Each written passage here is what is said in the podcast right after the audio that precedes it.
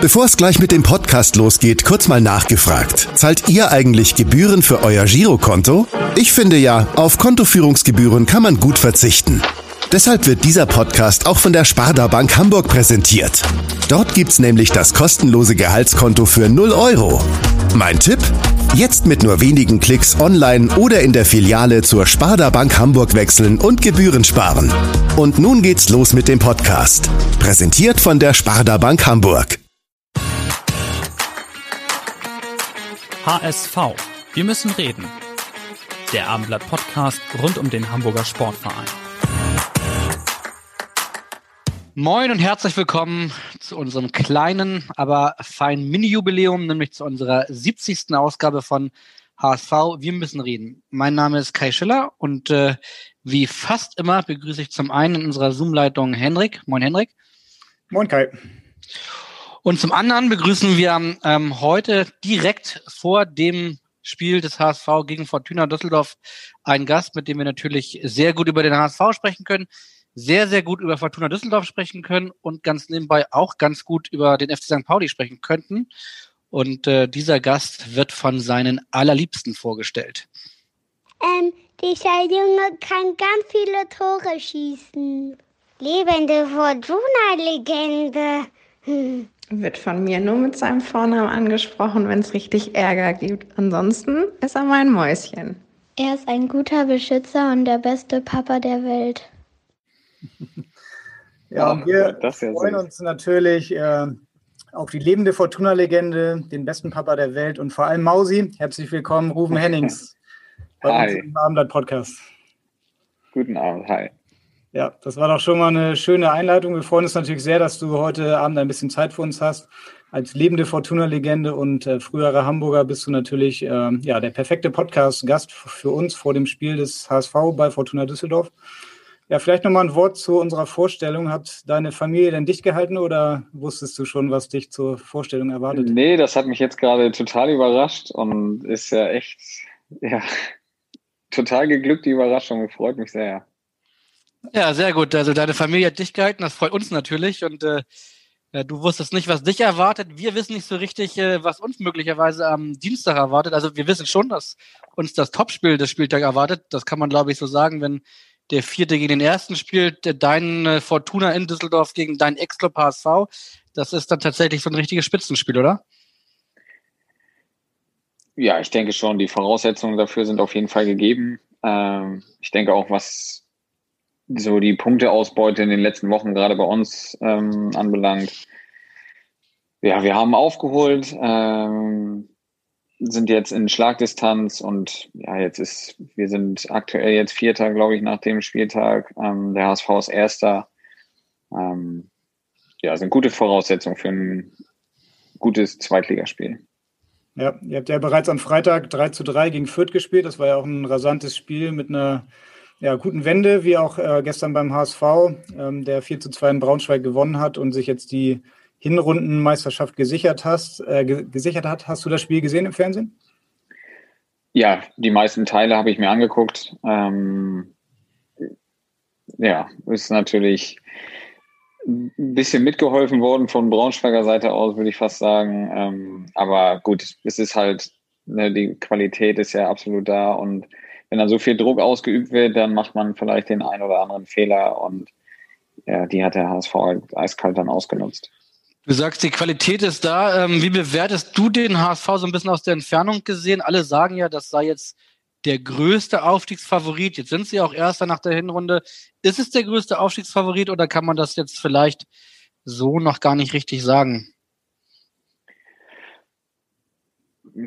Also ich glaube, dass sie äh, nagelt mich da jetzt nicht drauf fest, aber mehr Zweitliga-Erfahrung als in den letzten Jahren haben. Ähm, ich glaube, es ist natürlich ein anderer Fußball als, als in der ersten Bundesliga. Und im ersten Jahr hatten sie noch viele äh, Bundesligaspieler mit in ihren Reihen und haben dann fußballerische Qualität natürlich gehabt, aber so dieses kämpferische ähm, war jetzt nicht so da. Und ich glaube, dass es in diesem Jahr einfach anders ist. Sie sind sehr, sehr gut aufgestellt, wirken sehr stabil und ähm, ja, sieht man ja auch anhand der Punkteausbeute, dass dass es alles Hand und Fuß hat, was da auf die Beine gestellt wurde. Deine eigene HSV-Zeit ist ja jetzt schon ein paar Jahre her. Du bist in der Jugend dann aus Oldesloe zum HSV gewechselt, hast dann später in der zweiten Mannschaft noch gespielt.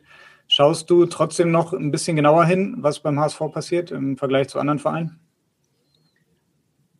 Ja, absolut. Also ich war ja sieben Jahre äh, insgesamt in der Jugend und dann auch ähm, in der zweiten Mannschaft mit dabei, habe anderthalb Jahre bei den Profis auch regelmäßig mittrainiert. Ähm, das ist natürlich schon eine sehr, sehr lange Zeit, in der ähm, man dann auch viel Sympathie natürlich auch für den Verein entwickelt hat. Ähm, ja, aber dann habe ich halt gemerkt, okay, für mich geht da jetzt da so der Weg nicht weiter. Ich wollte was Neues machen und das ist jetzt ja auch schon Ewigkeiten her, aber so richtig, ähm, ja, also klar, man guckt immer noch irgendwie ein bisschen mehr auf, auf den Ex-Verein als auf andere Vereine. Du hast eben gesagt, ähm, dass äh, als Henrik dich gefragt hat nach dem HSV, dass sie vielleicht ja in der Saison so ein bisschen äh, Zweitligastärke dazu bekommen haben und sich jetzt ein bisschen besser an, die Liga, an der Liga vielleicht auskennen. Bei euch ist aufgefallen, dass ähm, man hat das Gefühl, ihr musstet euch auch erstmal an die Liga gewöhnen. Also ihr habt das erste Spiel, erster Spieltag HSV gegen, gegen Düsseldorf, wenn ich das so sagen darf, war Düsseldorf nicht wirklich gut. Und ihr habt dann ja, ich glaube, nach zwölf Spieltagen wart ihr noch ziemlich weiter unten, habt 0-5 in Bochum verloren und seid jetzt aber so, so ziemlich das, das formstärkste Team. Ich glaube, seit acht Spielen oder so ungeschlagen. Richtig, richtig viele Siege in der Zeit äh, geholt. Ähm, woran lag das, dass es am Anfang so gehakt hat und dass es jetzt so extrem, extrem gut bei euch läuft? Ja, wir hatten einen wirklich sehr großen Umbruch im Sommer, äh, viele Abgänge und es hat ein bisschen gedauert, bis Neuverpflichtungen dazu kamen. Wir waren im Trainingslager und hatten, glaube ich, 13 oder 14 äh, Feldspieler nur. Und es hat dann alles ein bisschen gedauert, bis Neuzugänge verpflichtet wurden. Dann ja, musste das alles erstmal so ein bisschen ins Rollen kommen. Dann hat sich der ein oder andere Spieler verletzt, der dann auch wieder ein bisschen länger ausgefallen ist, der eine wichtige Rolle gespielt hätte. Und äh, ja, es hat dann alles alles ein bisschen gedauert, bis wir ja wirklich in die Spur gekommen sind. Und ja, es war von uns innerhalb des Teams zu, ja, zu erkennen, dass wir Qualität da haben. Wir konnten sie halt an den Wochen, an, an den Wochenenden nicht so auf dem Platz umsetzen. Aber ähm, wie wir es dann ja, gemeistert haben und auch Ruhe bewahrt haben, ja, kann man im Nachhinein nur dr äh, glücklich drüber sein, weil vielleicht, wenn man da wieder irgendwie alles über den Haufen geworfen hätte, ähm, ja, wer weiß, ob da dann so das alles gegriffen hätte, wie es jetzt hat. Mhm. Du hast ja die Veränderung schon angesprochen im Sommer bei der Fortuna nach dem Abstieg. Wie war das bei dir persönlich? War für dich klar, dass du den Weg in die zweite Liga auf jeden Fall mitgehst oder hast du vielleicht noch den Gedanken gehabt, dich auch nochmal zu verändern, so im Spätherbst deiner Karriere? Ja, ich war riesig enttäuscht über den Abstieg, weil der wirklich zu vermeiden war. Wir haben äh, in den letzten Wochen, äh, in den letzten sechs, sieben Spielen, haben wir so oft am Ende des Spiels Punkte liegen lassen. Ähm, wenn wir die geholt hätten, hätten wir nicht mal mehr über die Relegation nachdenken müssen. Da hätten wir den ähm, Klassenerhalt auch so geschafft. Da war halt erstmal wirklich eine große Enttäuschung da. Ähm, aber ernsthafte Gedanken jetzt irgendwie äh, wegzugehen, hatte ich eigentlich nicht. Ähm, man hat immer mal was gehört, dass, dass da oder da irgendwo Interesse ist. Aber ähm, ja, ich bin ja jetzt in, in, in einem Alter, wo man dann auch schon mal so ein bisschen ähm, ja, übers Karriereende hinausdenkt und ähm, auch mit drei Kindern macht man da eigentlich nicht mehr irgendwie so Hals über Kopf Geschichten. Ähm, wenn ich jetzt nur mit meiner Frau zusammen wäre, ähm, dann ist es natürlich einfacher. Aber hier so alle Zelte abbrechen und die Kinder aus der Schule rauszureißen, ähm, das wollten wir dann auch nicht mehr. Und scheint ja auch die richtige Entscheidung gewesen zu sein. Wie gesagt, ihr seid jetzt auf ganz gutem Kurs wieder, dass ihr möglicherweise dann auch direkt wieder zurück in die Bundesliga kommt. Es gibt einen Düsseldorfer, der sich da sogar ziemlich sicher ist, dass ihr nächste Saison wieder in der Bundesliga spielt und nicht nur, dass ihr in der Bundesliga spielt, sondern dass da auch du möglicherweise eine ganz gute Rolle spielen könntest. Den hören wir jetzt mal. Hallo Ruven, hier ist dein alter Trainer Friedhelm und äh, ich habe mal folgende Frage.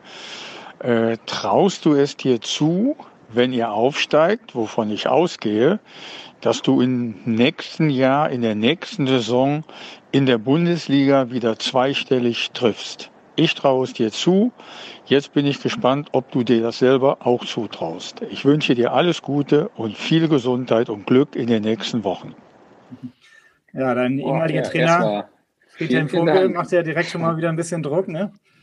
Fragt, ja, aber er weiß ja, wie er mit mir umgehen soll. ja, also ähm, gut, da schauen wir natürlich dann erstmal, wenn es soweit ist. Ich würde es mir natürlich wünschen, dass ich die Gelegenheit dazu habe.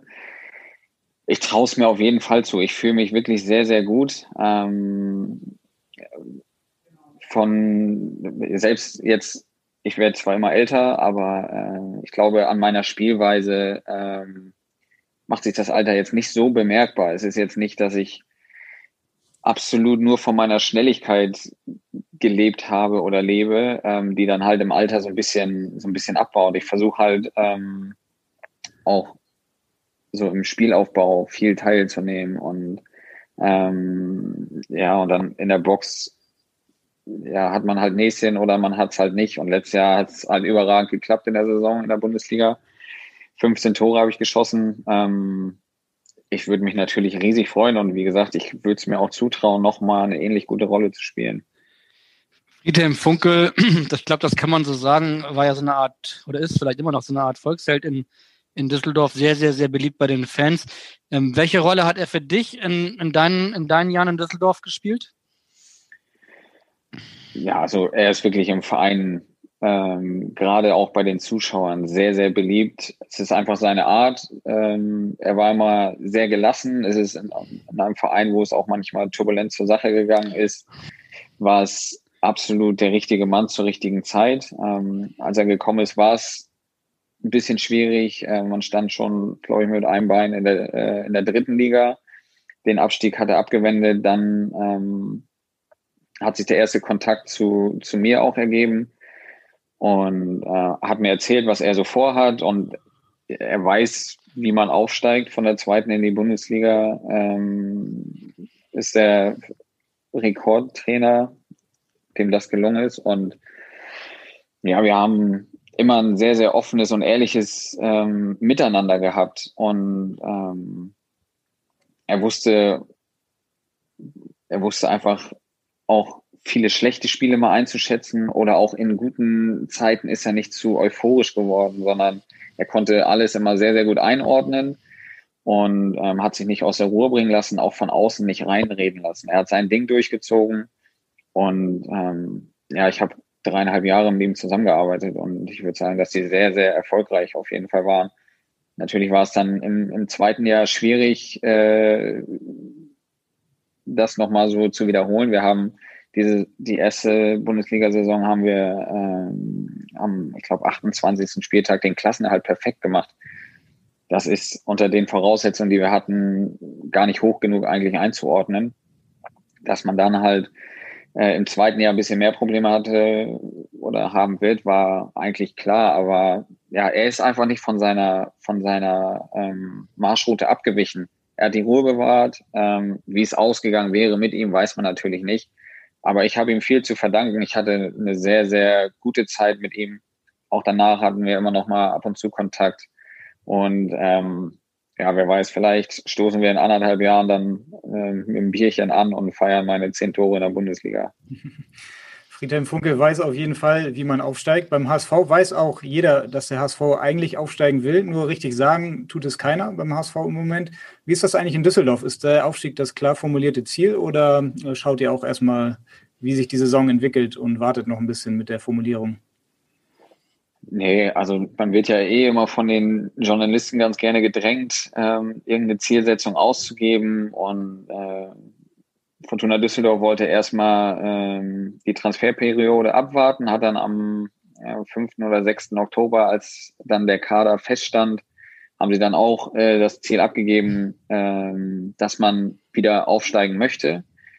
Und äh, das war in der damaligen Situation wurde man so ein bisschen belächelt, weil wir nicht so gut dastanden in der Tabelle. Aber wie ich vorhin schon angesprochen hatte, wir hatten halt im Verein, in der Mannschaft schon, ja, gewusst, was, was für Potenzial innerhalb der Mannschaft schlummert. Und ähm, an der Zielsetzung hat sich jetzt nichts geändert. Das kurzfristige Ziel war dann erstmal Anschluss an die Tabellenspitze zu haben bis zur Rückrunde.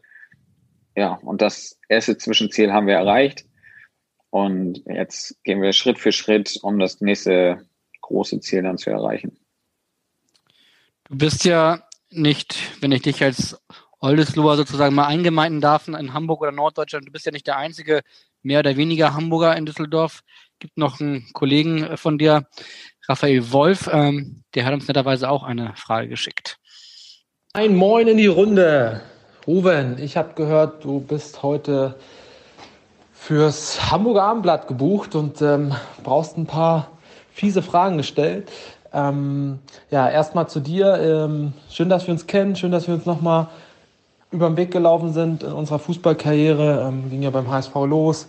Jetzt hier bei Fortuna Düsseldorf wieder getroffen und ähm, ja, im wahrsten Sinne getroffen. Du hast schon einige Male auch für uns getroffen, auch wichtige Tore gemacht. Und ja, freue mich einfach, dass wir wieder zusammen sind. Bist ein ja, schöner Wegbegleiter, ein guter Freund geworden und äh, du und ähm, ja, deine ganze Familie, deine drei Kids, deine Frau sind mir auf jeden Fall ans Herz gewachsen und ich freue mich, dich kennenzulernen oder euch. Meine Frage lautet, ähm, warum der HSV und nicht St. Pauli? Ich hoffe, ich bringe dich damit jetzt nicht ins Schwitzen, aber dir wird schon was einfallen. Ich weiß, dass du schlagfertig bist. Gut, mein Freund, dann hau rein und viel, viel Spaß. Ciao, ciao.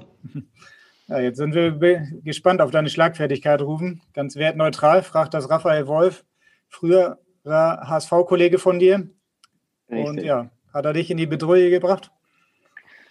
Ja, warum HSV und nicht St. Pauli? Also ich meine, ich habe bei beiden Vereinen gespielt. Ich bin beiden Vereinen für eine ganze Menge dankbar.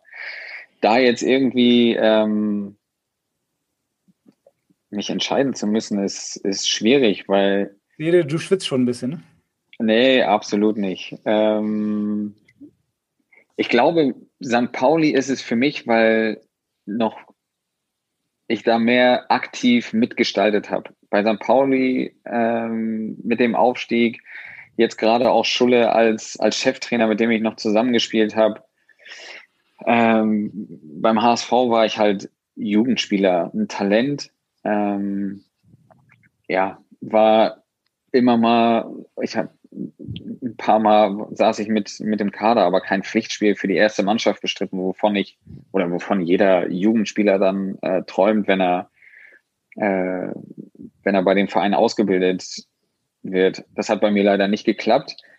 Aber gut, war auch damals noch eine ganz andere Zeit. Die Ansprüche im Verein waren noch ganz andere. Ähm, die Konkurrenz war auch nicht so schlecht. Von daher ging es für mich dann anders weiter und ähm, wie ich es anfangs schon erwähnt habe, es ist natürlich, ähm, wenn du dann sieben Jahre beim, beim HSV hast und äh, in der C-Jugend, B-Jugend und A-Jugend immer Derbys gegen St. Pauli spielst, dann entwickelt sich natürlich so eine Rivalität. Und ähm, ja, sogar als ich noch bei der zweiten Mannschaft gespielt habe, haben wir damals in der Regionalliga Nord dann gegen St. Pauli gespielt. Und die Rivalität war immer spürbar. Das waren halt die Spiele, auf die man hingefiebert hat. Und dann ja, bin ich ein Jahr später mit einem Jahr Unterbrechung bei VfL Osnabrück selber ein St. Paulianer geworden. Ähm, das musste sich erstmal, musste man sich erstmal so ein bisschen dran gewöhnen, an, an, die, an die Farbe der Trikots, an die Kultur des Vereins. Aber ja, wie ich es gerade gesagt habe, es ist äh, schwierig, sich da entscheiden zu müssen. Ähm, zur Frage, ja. der, zur Frage der Trikots, wenn ich dich unterbrechen darf, äh, gibt es tatsächlich auch nochmal eine Nachfrage von einem nicht ganz äh, unwichtigen, der heute beim HSV in führender Position ist, dich aber auch schon seit sehr, sehr langer Zeit kennt und eine Doppelfrage uns äh, zugeschickt hat. Ähm, den müssen wir jetzt, glaube ich, an dieser Stelle einmal kurz einspielen. Moin Ruven, hier spricht Klaus Costa. Als ich gehört habe, dass du im Abendblatt-Podcast zu Gast bist, sind mir direkt zwei Fragen in den Sinn gekommen. Zum einen laufe ich im HSV-Campus immer wieder an einem Bild des jungen, dynamischen Ruven Hennings als Nachwuchsspieler des Hamburger SV vorbei. Zum anderen habe ich in meiner persönlichen Trikotsammlung ein Hennings-Trikot vom FC St. Pauli gefunden. Daher die erste Frage, für welchen Hamburger Verein schlägt denn nun dein Herz? Und die zweite Frage, als du im Jahr 2016 in, Eng in England aktiv warst, hat sich Fortuna Düsseldorf nach dir erkundigt. Wie genau kam es denn damals zur ersten Kontaktaufnahme und was ist daraus geworden? In diesem Sinne, ich wünsche dir weiterhin viel Spaß und vor allen Dingen ab nächsten Mittwoch eine erfolgreiche Restsaison. Bleib gesund und bis bald. Ciao. Ciao, sagt Klaus Costa, der heutige Chefscout des HSV. Mit dem hast du mal zusammen beim VfL Osnabrück gespielt, 2012, Richtig. wenn mich nicht alles täuscht. Genau. Ja. seine Fragen müssen wir noch mal ein bisschen sortieren. Also die erste Frage hast du ja im Prinzip schon beantwortet, auch wenn du vielleicht etwas eleganter ausgewichen bist. Ähm, genau. Ja, Frage Nummer zwei, Kontaktaufnahme zur Fortuna, ne? Ja, also äh, an den ersten Kontakt kann ich mich sogar erinnern. Da war ich mit, ähm, mit FC Burnley, waren wir im Trainingslager auf die äh, Saisonvorbereitung auf die Premier League. Und da hatte mich Chris Weber angerufen. Ähm, ich denke, dass er von Klaus Koster dann die, die Nummer wahrscheinlich bekommen hatte und hatte sich das dann mal, mal angehört, wie ich mir das, wie ich mir, ob, ob ich mir das vorstellen konnte. Und ähm, da habe ich noch gesagt, okay, ich will jetzt erstmal abwarten. Ne? Ich habe die Chance, Premier League eventuell zu spielen. Jetzt will ich erstmal die Vorbereitung äh, hinter mich bringen und mal gucken, wie dann meine Chancen sind. Aber ähm, das war auch absolut verständlich für, ähm, für Chris Weber und der hatte dann ähm, sich immer mal wieder erkundigt und ja, dann hatte auch irgendwann, als es dann in die Richtung ging, okay, wird vielleicht ähm, ja doch ein bisschen schwieriger, regelmäßig Spielpraxis zu sammeln, äh, haben sich dann Chris Weber, Uwe Klein, ähm, Robert Palikutscher, die halt in dem Verein dann gerade so das Heft des Handelns in der Hand hatten, haben sich immer mal wieder gemeldet und äh, haben sich sehr um mich bemüht. Dann hatte ich auch ein, ein, ein Gespräch, ja, wo es sich dann eigentlich entschieden hat, mit Friedhelm Funkel ähm, geführt. Und ja, dann ging es eigentlich recht schnell, dass ich, äh, dass ich gesagt habe, okay, ich lasse mich ein Jahr ausleihen an die Fortuna. Ähm, ja, und im Nachhinein betrachtet würde ich auch sagen, dass es die richtige Entscheidung war. Mhm. England war ja auch immer ein Traum von dir. Ähm, letztendlich war es dann nur ein Jahr. Ich glaube, du wärst wahrscheinlich noch gerne länger geblieben, hast aber auch schon mal erzählt, die sportliche Situation war dann nicht mehr so, dass du da genug Spielpraxis hättest bekommen können. Jetzt so im Nachhinein, wärst du gerne noch ein bisschen länger da geblieben? Ja, absolut. Also wir haben uns in dem Jahr äh, sehr, sehr wohl gefühlt. Ähm, unser jüngster Sohn ist in, in Burnley sogar geboren. Ähm, wir hatten da wirklich eine schöne Zeit. Es war sportlich auch sehr, sehr erfolgreich ähm, für, für uns als Mannschaft. Ich war so der erste ähm, Einwechselspieler, der dann immer reinkam. Zum, zum Ende der Saison dann allerdings äh, wurde, wurde Ashley Barnes, der jetzt auch immer noch Stammspieler bei Burnley ist, wurde dann wieder fit. Der hatte eine Kreuzbandverletzung ähm, am Anfang des Jahres. Gerade gegen Liverpool gewonnen, kann das sein? Ja, genau, der hat den Elfmeter auch dann reingemacht, richtig.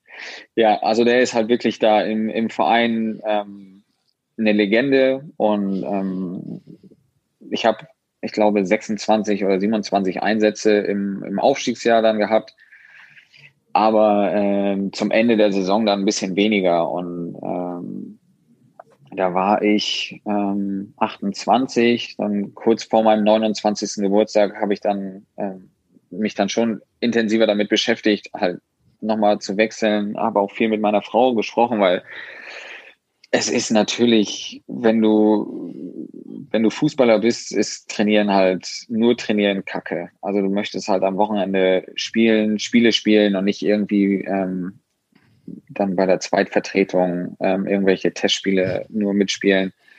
Und ähm, ja, es war jetzt auch nicht so, ach komm, das eine Jahr kriegst du noch rum, dann hörst du eh auf, sondern ich hatte ja noch ein bisschen was in den Beinen, sage ich mal, und ähm, ja, habe dann mit Fortuna, wie gesagt, alles richtig gemacht. Christian Weber, den du eben erwähnt hast, der hat tatsächlich, das war ja damals der Scout äh, in Düsseldorf, der hat tatsächlich die Nummer von äh, Klaus Costa bekommen. Das hat er uns auch nochmal erzählt. Die Frage, die du noch nicht beantwortet hattest, ist, er, ich weiß gar nicht, ob du dich daran erinnerst. Er sagt, hat er ja am Anfang über das Trikot gesprochen. Er meinte, dass er dein Trikot beim Trikotwechsel, ich glaube, da kanntet ihr euch noch gar nicht, als er mit lustigerweise Düsseldorf gegen den FC St. Pauli gespielt hat. Und da hat aus dieser Saison, aus diesem Spiel hat er dein Trikot. Also ihr seid erst später Freunde geworden, oder? Ich glaube, dass er ein Riesenfan von mir vorher schon war. Nein, Quatsch. Ähm, also wir haben uns kennengelernt über Dennis Grote. Mit dem habe ich in der U21 zusammengespielt. Und wir hatten irgendwann in Düsseldorf mal ein paar, äh, zwei Wochen irgendwie so eine Länderspielreise. Und da hatte Dennis Grote, mit dem ich mich sehr gut verstanden habe, ähm, sich mit Klaus Koster dann irgendwie getroffen. Und da hat man sich das erste Mal, ist man sich da begegnet und über den Weg gelaufen. Und wenn man dann danach gegeneinander gespielt hat, war es halt so, hey, ja, hier, alles klar. Und so, man hatte Sympathien füreinander. Und ja, als ich dann, ich war nur ein halbes Jahr in Osnabrück, aber da haben wir uns sehr, sehr gut verstanden, auch ähm, immer mal wieder was miteinander unternommen. Also ja, wirklich ein netter, absolut feiner Kerl. Hast du denn noch sein Trikot? Ja, selbstverständlich. Na klar. Klaus Costa war ja auch vor einem halben Jahr bei uns im Podcast. Da hast du uns netterweise eine Sprachnachricht auch mit einer Frage geschickt und hast ihn gefragt, wo denn jetzt eigentlich die Dartpfeile sind, mit denen ihr damals in Osnabrück immer zusammengespielt habt. Und genau. äh, ja, er hat jetzt noch die Antwort dazu. Ach, Ruven, eine Sache hatte ich vergessen. Die Dartpfeile, nach denen du mich gefragt hattest, die sind tatsächlich hier und sind etwas eingestaubt, aber jederzeit für dich zur Abholung bereit. Mach's gut. Ja, das ist doch gut zu wissen. Dann kann man die auch nochmal ein, zwei Mal in Aktion erleben. Ja, gut, dass wir das jetzt nochmal geklärt haben. Ähm, wir wollen nochmal eine Kategorie zurückspüren, nämlich nach ganz früher. Und äh, zwar nach Bad Oldesloe und da ich ja auch gebürtiger Bad Oldesloe bin und beim VfL gespielt habe, wollen wir natürlich noch ein bisschen auch über den VfL Oldesloe sprechen, ähm, nördlich von Hamburg, für alle Hörer, die das nicht wissen. Wann hast du denn das letzte Mal ein Spiel deines oder auch meines Jugendclubs gesehen? Oh, also äh, mein bester Freund hat noch ähm, in der A-Jugend da gespielt da habe ich mir dann noch das ein oder andere Spiel mal angeguckt, wenn ich, wenn ich dann Zeit hatte. Von den ersten Herren ist, ähm, glaube ich, dann schon sogar ein bisschen länger her. Ähm, da müsste ich lügen, weiß ich nicht. Aber äh, war schon immer ein Highlight dann im Travestadion und dann noch schöne Bockwurst oben in der Vereinsgaststätte. Das hatte was. Da ich ja jetzt von Hendricks äh, Erinnerungen von Bad Oldesloe mehr als genug kenne, ähm, wollen wir noch mal ein paar Erinnerungen von dir hören. Und äh, bevor wir die selbst erfragen, lassen wir sie sozusagen mal erfragen. Moin Ruven, Klaus Roden hier, dein erster Trainer beim VfL damals. Ähm, ja, ich wollte mal wissen, welche Erinnerungen hast du denn an die Zeit damals und insbesondere an ähm, ja, die Fahrt zum FC Bayern, wo wir dann zusammen spielen durften. Also mach's gut, schönen Tag noch. Tschüss. Ja, schöne Überraschung, Klaus Roden, dein erster Jugendtrainer beim VfL Oldesloe. Ich glaube, vier ja, Jahre richtig. hat er dich trainiert, hat er mir erzählt. Ich habe auch selbst nochmal mit ihm zusammengespielt in der zweiten Mannschaft. Also ja, guter, kompakter Stürmer, würde ich jetzt mal sagen. Und äh, erinnert sich auf jeden Fall noch, dass du ein sehr guter Stürmer warst. Und äh, die Fahrt zu, zum FC Bayern München an die Siebener Straße war ja für dich zumindest relativ erfolgreich, oder? Vielleicht kannst du nochmal erzählen. Ja, also es war halt so ein, so ein, so ein Ausflug, der geplant wurde. Ähm, ich weiß gar nicht, wie, wie viele Nächte wir da waren. Auf jeden Fall war es cool. Wir hatten dann auch ähm, an der Sebener Straße, in, also erst hatten wir noch ein Spiel geguckt, der Bayern-Mannschaft, also der ersten Mannschaft. Da haben sie, glaube ich, gegen Rostock verloren. 96, irgendwie sowas war das. Müsste das letzte und Spiel von Otto Rehagel gewesen sein. Ganz genau. Deswegen war am nächsten Tag ordentlich Trubel äh, an der Sebener Straße. Und wir hatten, ähm, ich glaube, E-Jugend, wir waren in der E-Jugend und haben da ein, ähm, ein Freundschaftsspiel dann gegen die Bayern ähm, gespielt. Und ich meine, wir haben knapp verloren, aber ich habe ein wunderschönes Freistoßtor von der Mittellinie, glaube ich, gemacht. Ich habe die, ich habe sogar noch eine Videokassette von dem Ausflug, wo viele Zusammenschnitte sind. Ja, ja sehr cool. Du hat auch erzählt, dass du damals in der F-Jugend schon im Prinzip ja, in der Mannschaft gespielt hast und dir jeden Ball von hinten geholt hast, nach vorne gedribbelt hast und dann mit deinem, ja, doch befürcht, gefürchteten linken Fuß dann damals schon reihenweise geknipst hast. Ist das so richtig wiedergegeben? Ja, kann man schon so sagen. Also, ähm, ja, ich war halt Stürmer und habe ähm, in einer wirklich guten Mannschaft gespielt. Wir haben über Jahre haben wir sehr, sehr viele Kreismeisterschaften, ob es draußen oder in der Halle war. Wir haben wirklich sehr, sehr viel gewonnen und ähm, da kam auch das ein oder andere Tor von mir dazu. Bad Oldesloe ist ja quasi äh, vor den Toren Hamburgs. Wie kam es dann? Du bist, glaube ich, mit 14 äh, zum, in die Jugend des HSV gewechselt. Ähm, wurdest du klassisch entdeckt und wenn ja, von wem? Und ähm, hast du dann eigentlich äh, im Internat gewohnt in Norderstedt oder hast du weiterhin bist du jeden Tag gependelt? Ja, also ich bin ähm, 2000, im Jahr 2000 bin ich zum, zum HSV gewechselt. Also ich war gerade 13 und entdeckt wurde ich eigentlich von einem ähm, von einem Vater aus meinem aus der Mannschaft von meinem Bruder, der ist drei Jahre älter als ich. Und ja, ich war halt auch bei seinen Spielen immer mit dabei und habe dann halt neben nebendran irgendwie ein bisschen selber dann rumgekickt. Und ein Vater hatte halt ein einen Kumpel, Bekannten, der Trainer beim HSV war und der hatte den dann irgendwann mal gesagt, hier ist ein echt guter, ladet den nochmal ein und ähm, das haben sie dann auch gemacht. Ich war dann beim Training da, aber das war sogar noch ein bisschen früher. Ich glaube ein Jahr, also 99, irgendwie sowas. Und da wollten die mich dann schon haben, aber ich habe da noch nicht so, ähm, also ich kann mich da mal nicht mehr so gut dran erinnern, aber meine Mutter hatte dann gesagt, in, nach dem, nach dem Probetraining hatte ich dann aber gesagt, nö, ich möchte noch mit meinen Freunden zusammenspielen. Und der HSV hat halt aber immer mal wieder nachgefragt, wie es denn aussieht fürs nächste Jahr vielleicht. Und ja, dann ist es im nächsten Jahr so gekommen. Dann bin ich 2000 zum HSV gewechselt. Erste Zeit dann gependelt. Das war dann in, in der ähm, C-Jugend.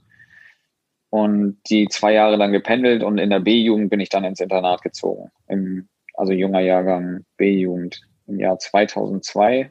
Und dann habe ich äh, dreieinhalb Jahre im Internat gewohnt. Wie war das damals? Äh, hatte man ein Einzelzimmer als Jugendlicher oder ein Doppelzimmer oder ein Gruppenzimmer? Wie war das im Internat damals?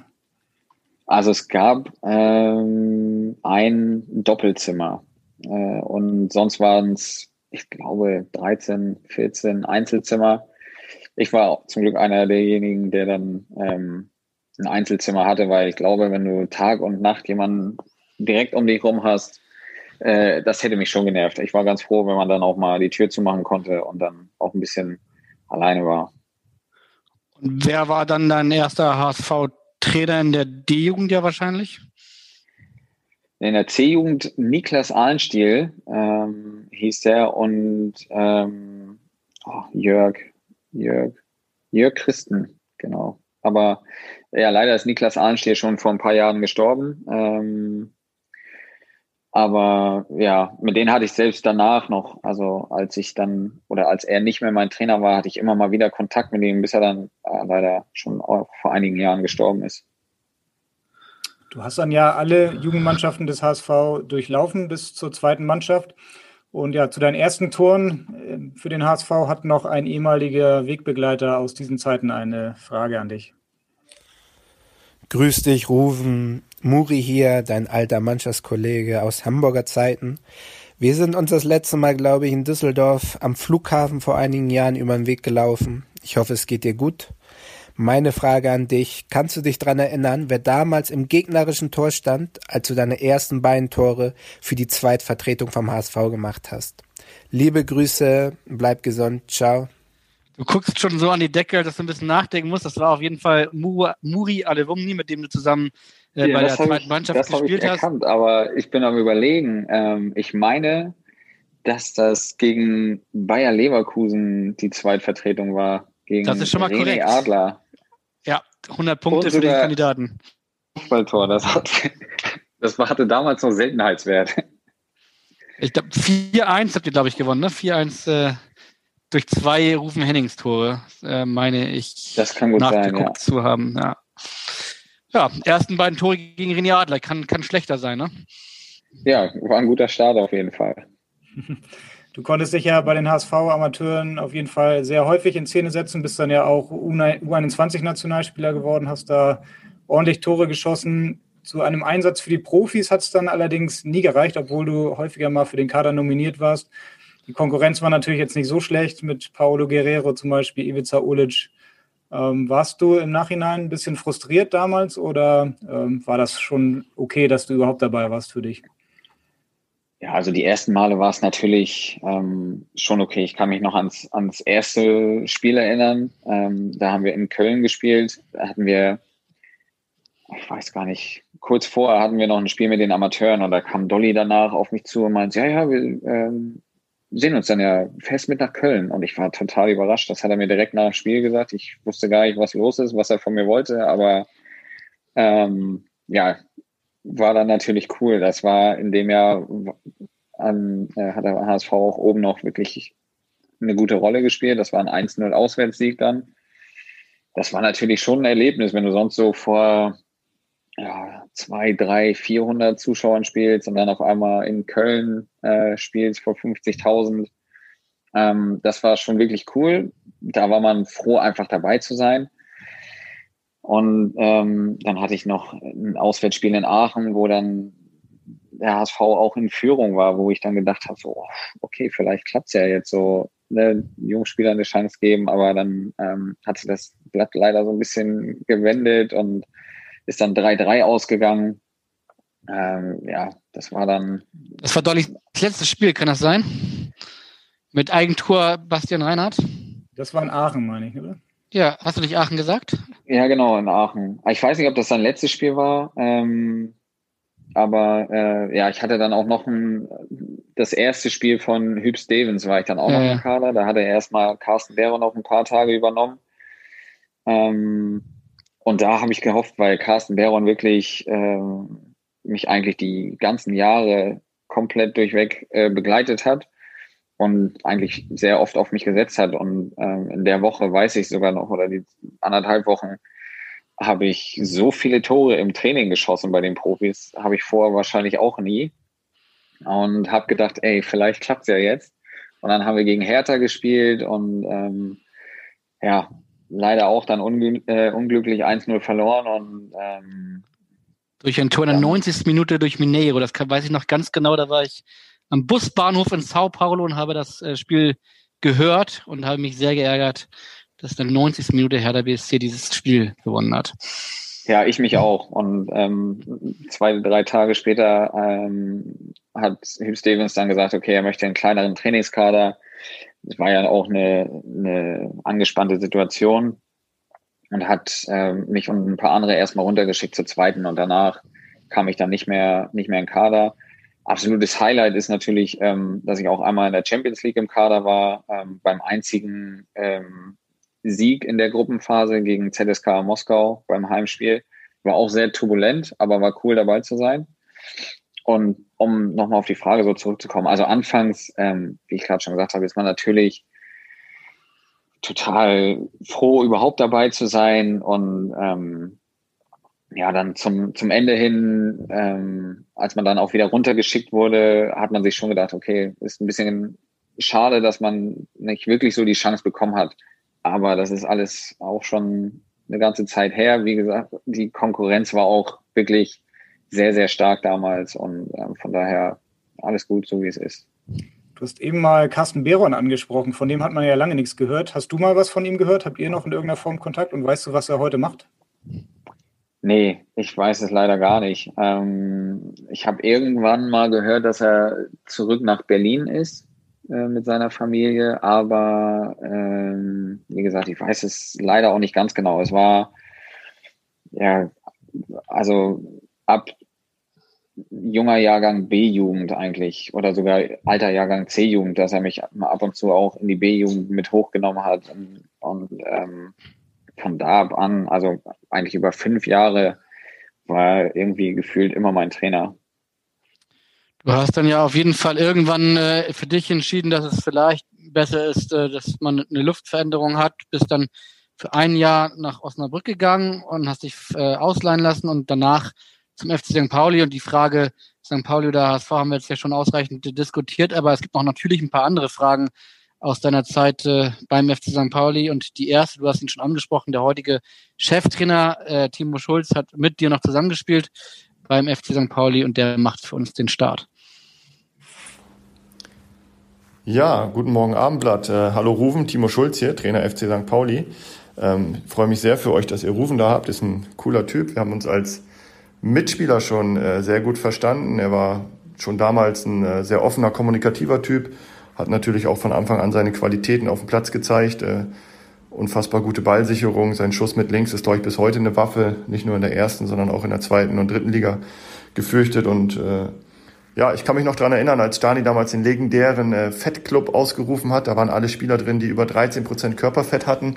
Und Rufen gehörte dazu. Und unser damaliger Athletiktrainer Dr. Petro González hat penibelst darauf geachtet, ähm, dass die nach dem Training immer mit Regenjacken dann auf dem Fahrrad nochmal eine halbe Stunde ausradeln. Und ja, es war nicht nur Rufen dabei, sondern es war auch äh, Marius Ebers dabei, Dennis Naki dabei, äh, Max Kruse dabei, äh, ja, Florian Bruns, glaube ich, sogar noch irgendwie in Reichweite. Auf jeden Fall waren das alles unsere Spieler, äh, inklusive Matze, Matze Lehmann auch noch, die die Tore geschossen haben. Und deswegen kam dann irgendwann mal das Motto auf Fett schießt Tore.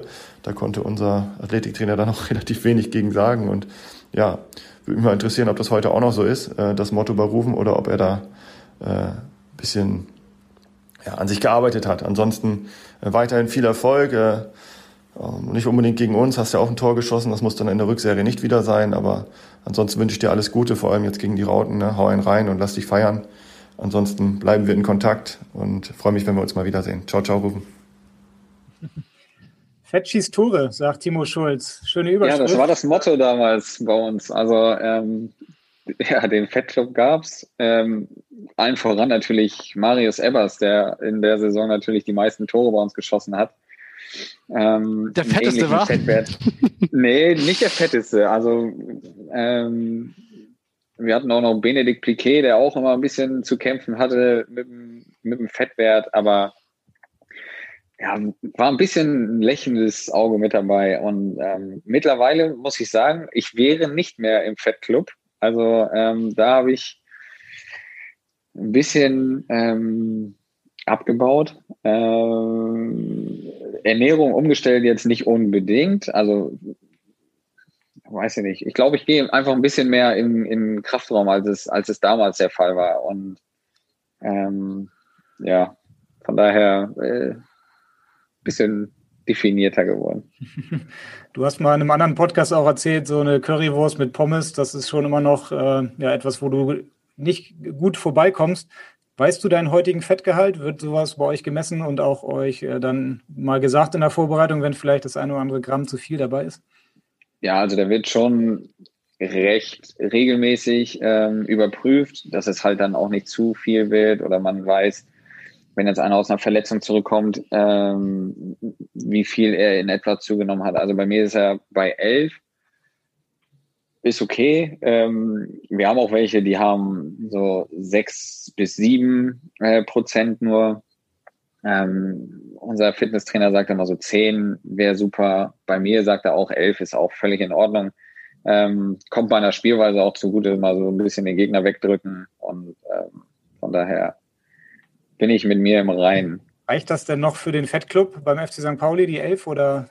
Nee, die hätten nicht gereicht. Also da müsste ich nicht strampeln. okay. 13 hat, glaube ich, Timo Schulz gesagt, war, der, war, war die magische Grenze. Ach, der hat davon gar keine Ahnung, das waren nur 12. der war viel zu weit weg davon.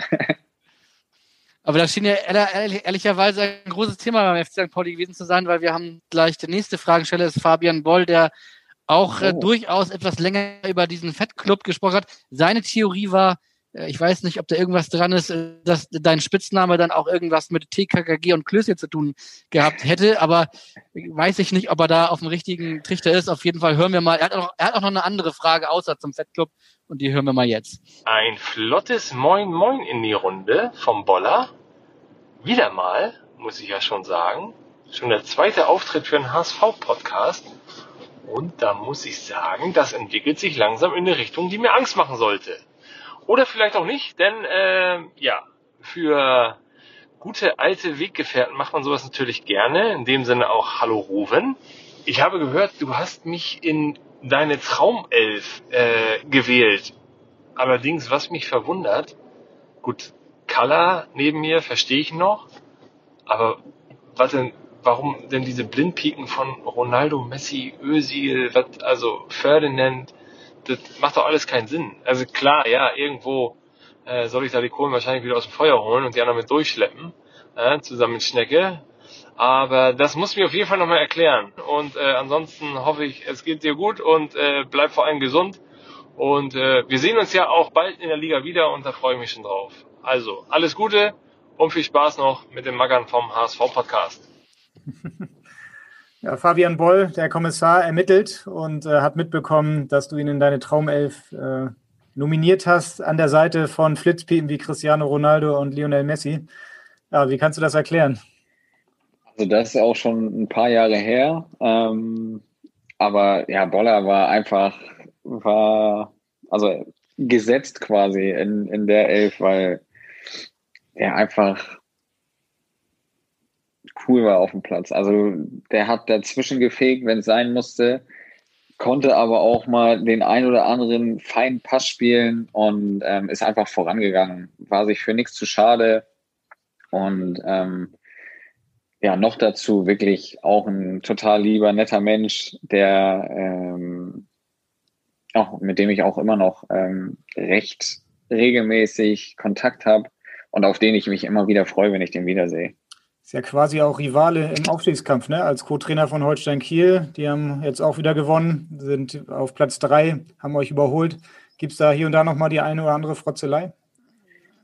Ja, wir hatten es jetzt vom, ähm, auch, also zum Pokalspiel habe ich natürlich auch gratuliert, so wie es sich gehört. Ähm, das Hinspiel habe ich leider verpasst, da war ich verletzt, da habe ich einen Schlag in die Wade bekommen. Da habe ich ihn dann leider nicht gesehen. Aber äh, jetzt dauert es ja nicht mehr lang, dann spielen wir wieder gegeneinander und ähm, dann kann man auch mal wieder ein bisschen quatschen. Sonst ab und zu halt mal, ähm, wenn ein besonderes Spiel ist, dann schreibt man sich halt mal kurz hin und her ein paar Nachrichten. Und ähm, ja, er macht ja auch seinen Weg ganz gut. Bist du denn auch äh, Mitglied in dieser offenbar schon legendären WhatsApp-Gruppe von ehemaligen St. Paulianern, Timo Schulz, äh, Boller, äh, Ralf Gunesch, Marius Ebers. Bist du da auch drin in dieser WhatsApp-Gruppe? Nee, das ist dann wahrscheinlich eher die etwas ältere Generation. Also ähm, die schreiben dann wahrscheinlich noch viel hin und her, aber da bin ich nicht drin.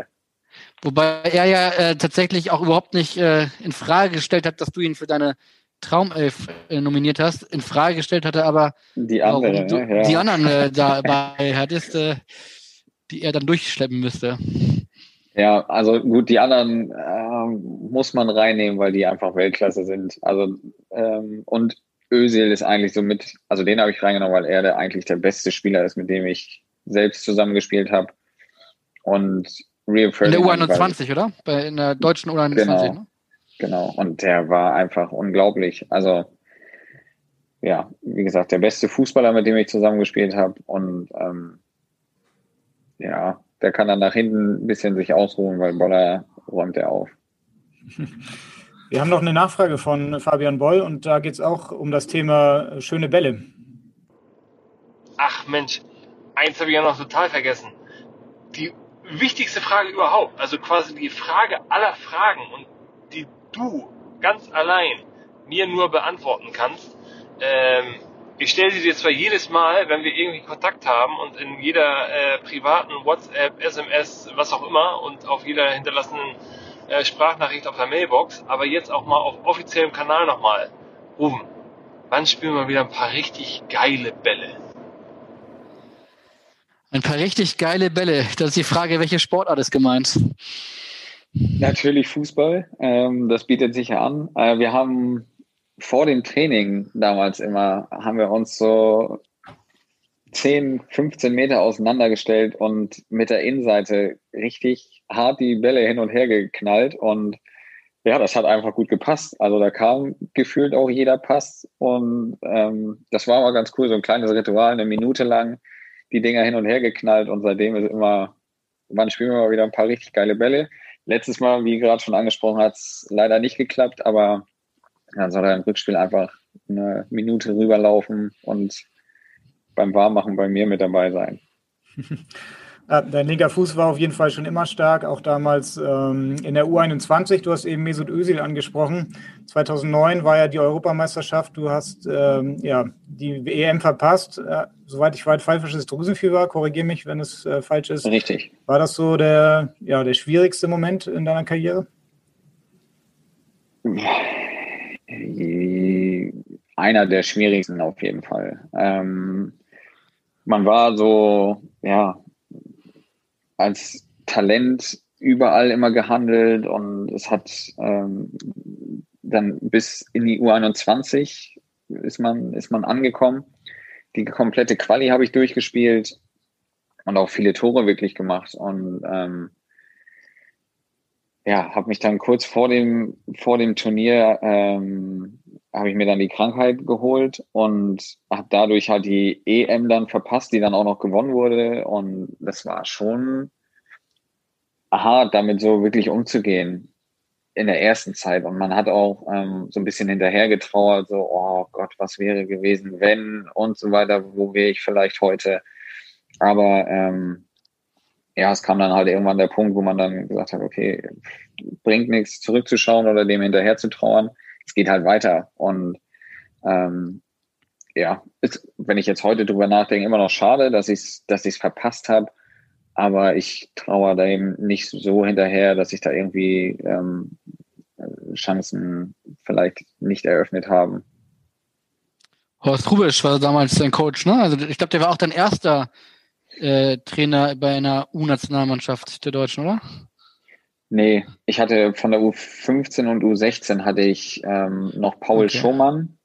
Ähm, der ist jetzt, ich glaube, war auch kurze Zeit Futsal-Nationaltrainer. Ähm, auch spannend. Ja, ja, das ist wirklich spannend. Und ähm, dann ab der U17 hatte ich ähm, Horst Rubesch, dann in der U21 war erst noch Dieter Eils. Und der wurde dann ja von Horst Rubesch abgelöst. Ja, Henrik hat eben gefragt, ob das äh, so einer der schwersten Momente deiner Karriere gewesen sei. Ähm, mir würde da jetzt wahrscheinlich noch ein anderer einfallen, wenn ich jetzt mal die HSV-Brille kurz aufsetze. HSV Karlsruhe oder besser gesagt Karlsruhe HSV. Ähm, tomorrow, my friend, tomorrow. Ist, da klingelt es wahrscheinlich bei dir, oder? Ja, gut, da habe ich natürlich auch noch ganz gute Erinnerungen an, an äh, die zwei Spiele. Äh, ja, es ist, es ist natürlich bitter gelaufen. Äh, ich habe fest damit gerechnet, dass äh, Raphael van der Vaart den Freistoß schießt und er selbst vielleicht schon, auch. er war schon eigentlich ähm, bereit, zurück zur Linie zu laufen. Um, das hatte ich davor auch schon ab und zu gemacht und habe auch mal einen Freischuss von der Linie weggeköpft. Aber ja, dann hat halt Diaz den Freischuss geschossen. Ein, wie man immer noch sagen muss, unberechtigten Freistoß, aber ähm, ja, es ist halt wahnsinnig bitter gewesen. Ähm, ja, wäre wär für uns ja was ganz, was ganz Großes gewesen. Ähm, der HSV hat es in den Jahren davor schon nicht gut gemacht, in den Jahren danach auch nicht. Also wäre auch nicht schlimm gewesen, wenn sie in dem Jahr schon abgestiegen wären. War man da so als Spieler, hatte man so richtige Wut dann auch auf diesen HSV? Der war ja zu diesem Zeitpunkt irgendwie ja, unabsteigbar, hat es immer noch wieder geschafft. Ähm, wie war das bei dir? Ja, es war eigentlich wirklich schade, weil dieser Verein so ein großes Potenzial hat und irgendwie gefühlt von wirklich ja auch ein bisschen weiter außen betrachtet, äh, scheinbar so viel falsch gemacht hat, ähm, aus dem Potenzial nicht wirklich was ausschöpfen zu können, dass Mannschaften wie, wie Mainz, wie Augsburg, wie Freiburg und ähm, da gibt es wahrscheinlich noch zwei, drei andere Beispiele, die mit weniger viel mehr erreicht haben, über Jahre hinweg und ähm, ja, sich einfach ähm, sich selbst in diese, in diese Misere rein manövriert haben. Und ähm, natürlich verliert niemand gerne, gerade so wichtige Spiele. Ähm, dann konnte man eine Zeit lang ähm, ja, das alles nicht so sehen mit so viel äh, oder mit, mit wenig Emotionen. Also man hat natürlich dann immer gedacht, so, mein Gott, ey, und eigentlich hätten wir vielleicht da spielen müssen und nicht die. Aber das ist dann, für mich ging es dann in, in der nächsten Saison ja auch ähm, dann in England weiter. Da waren eh viele Eindrücke, war vielleicht auch ganz gut, weil man so ein bisschen Abstand gewinnen konnte. Und ähm, ja, also gut, wenn ich natürlich darauf angesprochen werde, dann, dann denke ich darüber nach, aber es ist jetzt ähm, nichts, wo, wo ich nachts vorm Einschlafen noch irgendwie ja, ein paar Schauer habe. Direkt nach dem Spiel hat äh, Jens Todd, der damalige Sportchef, äh, diesen berühmten Satz gesagt, der übrigens später ja dann Sportchef vom HSV wurde, diesen berühmten Satz gesagt, er könnte gar nicht so viel essen, wie er kotzen könnte. Ähm, und er hat dann aber zu diesen Geschehnissen, was nach dem, also nach dem Abpfiff dann noch war, da hat er nicht mehr das allerbeste Gedächtnis und hat eine Nachfrage. Hallo Rufen, hier ist Jens. Ich hoffe, dass es dir gut geht. Ähm, Rufen, ich habe in letzter Zeit ein paar Mal an die Relegation 2015 gedacht, als wir mit dem KSC äh, knapp am HSV gescheitert sind, vor allem auch durch die Fehlentscheidung des Schiedsrichters damals. Und ich habe eigentlich ganz gute Erinnerungen an den Tag, aber ich weiß gar nicht mehr, was wir an dem Abend gemacht haben. Nach dieser großen Enttäuschung. Was haben wir eigentlich abends gemacht? Waren wir noch als Mannschaft irgendwo zusammen? Oder ist jeder nach Hause gefahren und hat irgendwie in sein Kissen geschluchzt? Weißt du das noch? Alles Gute und viele Grüße an die ganze Familie. Ja, das ist ja nett. Äh, ja, das weiß ich noch. Ähm, wir hatten eine Location gebucht. Ähm, natürlich auch für den Falle, dass wir aufsteigen. Ähm, es hätte natürlich ein Mega-Abend sein können. Ähm, es war so eine cool hergerichtete Lagerhalle und ähm, mit coolen Buffet, Liveband. Wirklich viel Mühe gemacht, aber ähm, ja, wir saßen dann da zusammen, haben zusammen gegessen, noch mal ein bisschen zusammen miteinander gequatscht, aber es war natürlich jeder sehr, sehr enttäuscht. Ähm, ja, so lang ging dann, ging dann die Feier dann auch nicht. Ich glaube, es sind dann, ähm, ja, weiß nicht, so nach anderthalb, zwei Stunden sind wahrscheinlich die meisten dann auch nach Hause gefahren und haben dann ins Kissen geweint. und du selbst auch ins Kissen geweint oder musste deine, deine Frau dich noch trösten? Wie war's? Nein, ich hatte einen Moment nach dem Spiel. Also ich habe äh, auf dem Platz ähm, da ist man natürlich wahnsinnig enttäuscht, aber äh, erstmal den ein oder anderen Mitspieler nochmal getröstet.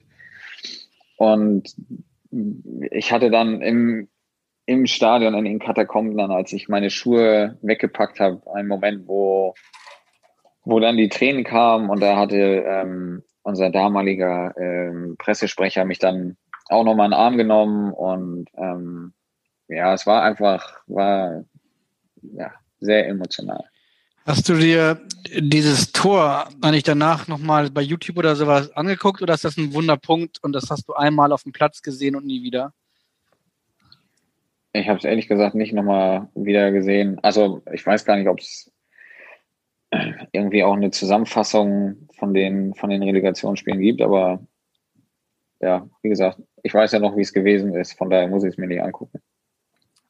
Im Hinspiel dafür hast du ja ein ziemlich schönes Tor gemacht. Ähm, da war ich auch im Stadion oben in der Ecke und äh, kann mich hier noch an diesen Schuss erinnern aus ziemlich spitzen Winkel. Hast du dir das Tor nochmal angeschaut? Auch wenig. Ähm, wir hatten, ich, ich, ich glaube, ich habe das irgendwann mal als, als ähm, WhatsApp-Nachricht zugeschickt bekommen. Aber ähm, ja, an das Tor kann ich mich ja trotzdem noch erinnern. Das war wirklich ein sehr spitzer Winkel. Ich glaube, dass wahrscheinlich auch Adler dann ein bisschen überrascht war, dass ich überhaupt von da geschossen habe, aber der hat genau ins lange Eck gepasst. Und von ja, daher, äh, ja genau. Der liegt mir. Mensch, warum hat er aufgehört? Wir wollen am Ende des Podcasts jetzt nicht nur über irgendwelche Depri-Momente mit dir sprechen, U21, EM verpasst und äh, Tomorrow, my friend, Tomorrow in Karlsruhe, sondern natürlich auch über nochmal ganz kurz vielleicht über deine absoluten Highlights. Davon gab es ja auch genug. Und äh, da hat äh, Mäuschen noch eine Frage. Also emotionale Momente gab es ja relativ viele in deiner Karriere, seitdem ich auch dabei bin. Aber ich würde gern mal wissen, welches von deinen Erlebnissen, wo ich dabei war im Fußball, ähm, den größten Wert hat, woran du dich am liebsten erinnerst. Ja, Janine Hennings, deine Frau, die du aus Hamburger Tagen ähm, ja, durch all deine durch all deine Stationen noch mitgebracht hast, oder? Ja, genau. Also ähm, damals bei FC St. Pauli haben wir uns kennengelernt und dann gab es eigentlich auch nie Diskussionen, ob sie dann mitkommt ähm, oder äh, ich vielleicht alleine irgendwo hingehe. Also es war immer wir zusammen und auch als Familie dann. Und ja, ich könnte das auch gar nicht ohne, ohne meine Frau oder ohne die Kinder irgendwo hinzugehen. Der emotionalste Moment, ähm,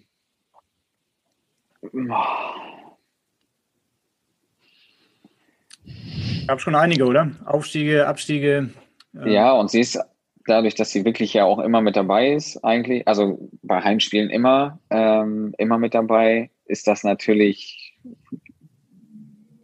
ja, ich weiß, dass wir, als wir aufgestiegen sind mit Burnley, in, in dem Moment, wo wir dann uns in die Augen gesehen haben, ähm, war, war einfach, war cool. Aber auch der Moment, als, äh, als wir aufgestiegen sind mit, mit Fortuna in Dresden und dann zurückgeflogen sind.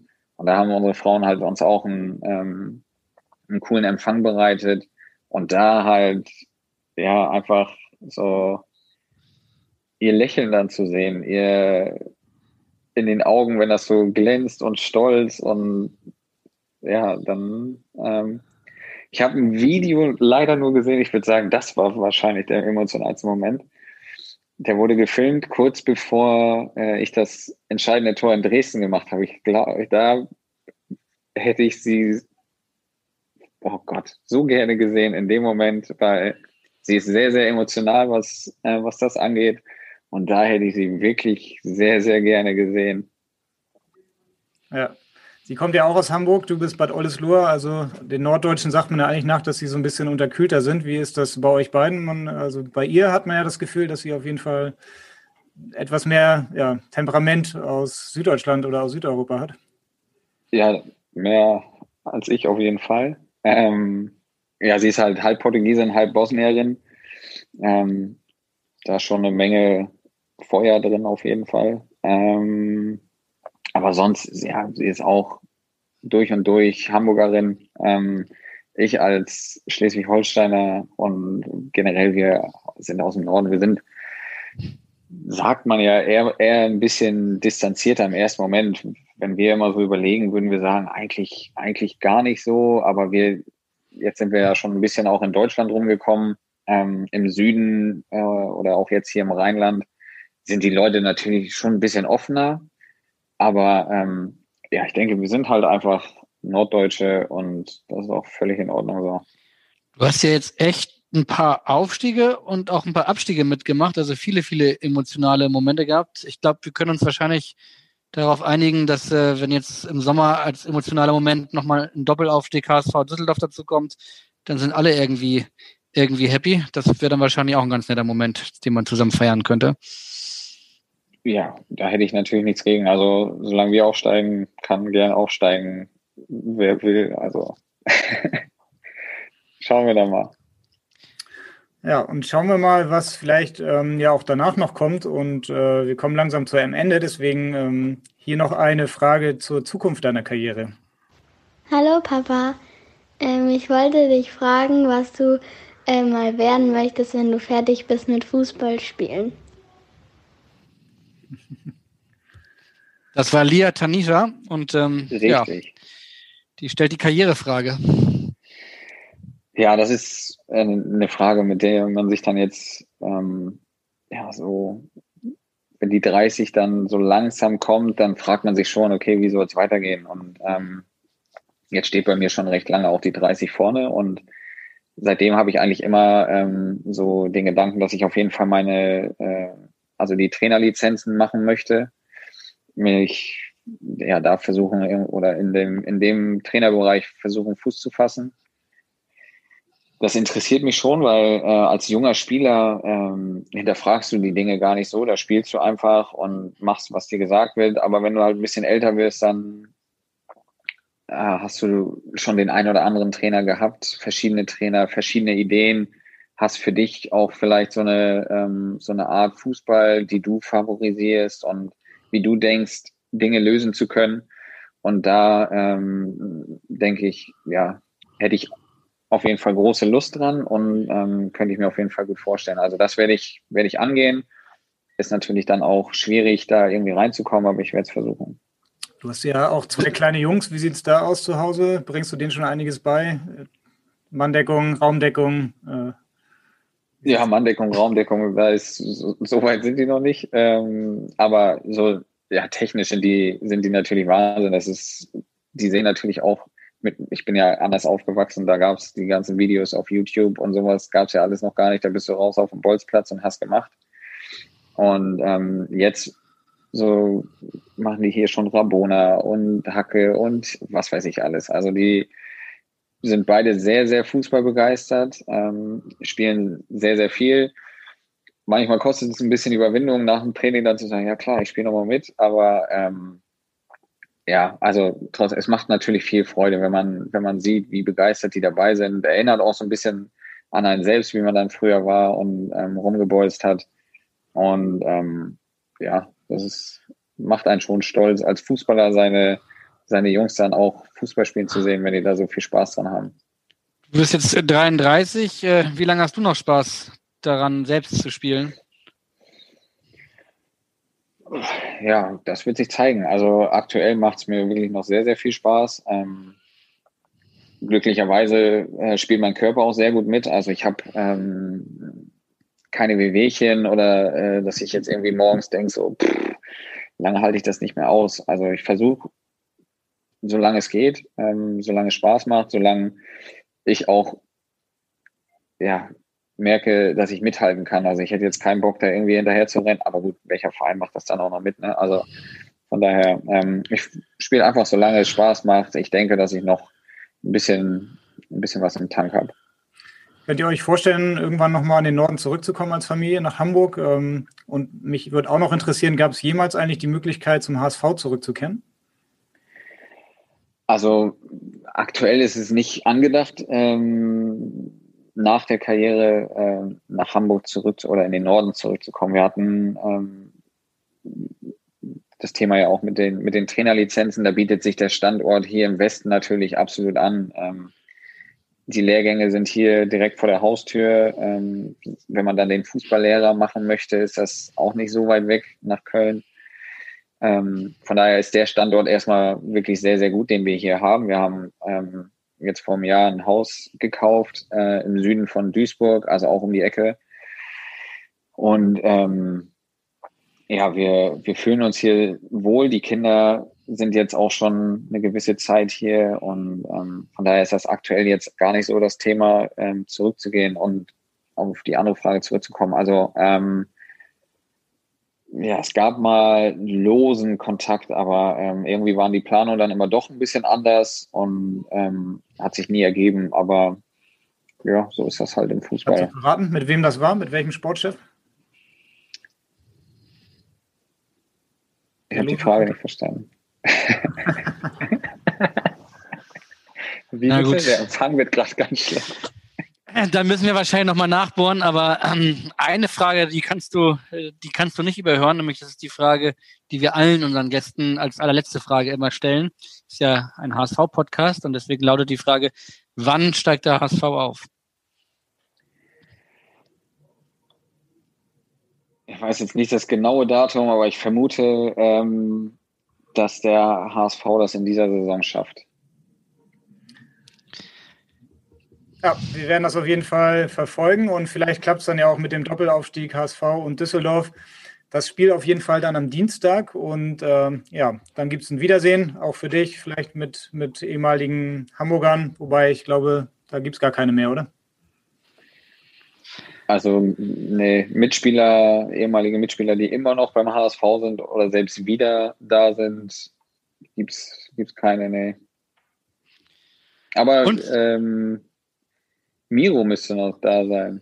Von Ja, daher, der, der ist da und der wird auch Der- immer da bleiben. ganz genau. Von daher, den sehe ich dann ja wieder. Das hat ja auch was. Und Kai Rabe, mit dem habe ich ja beim KSC zusammen gearbeitet. Also er nicht mit mir, aber er hat ja die Torhüter bearbeitet.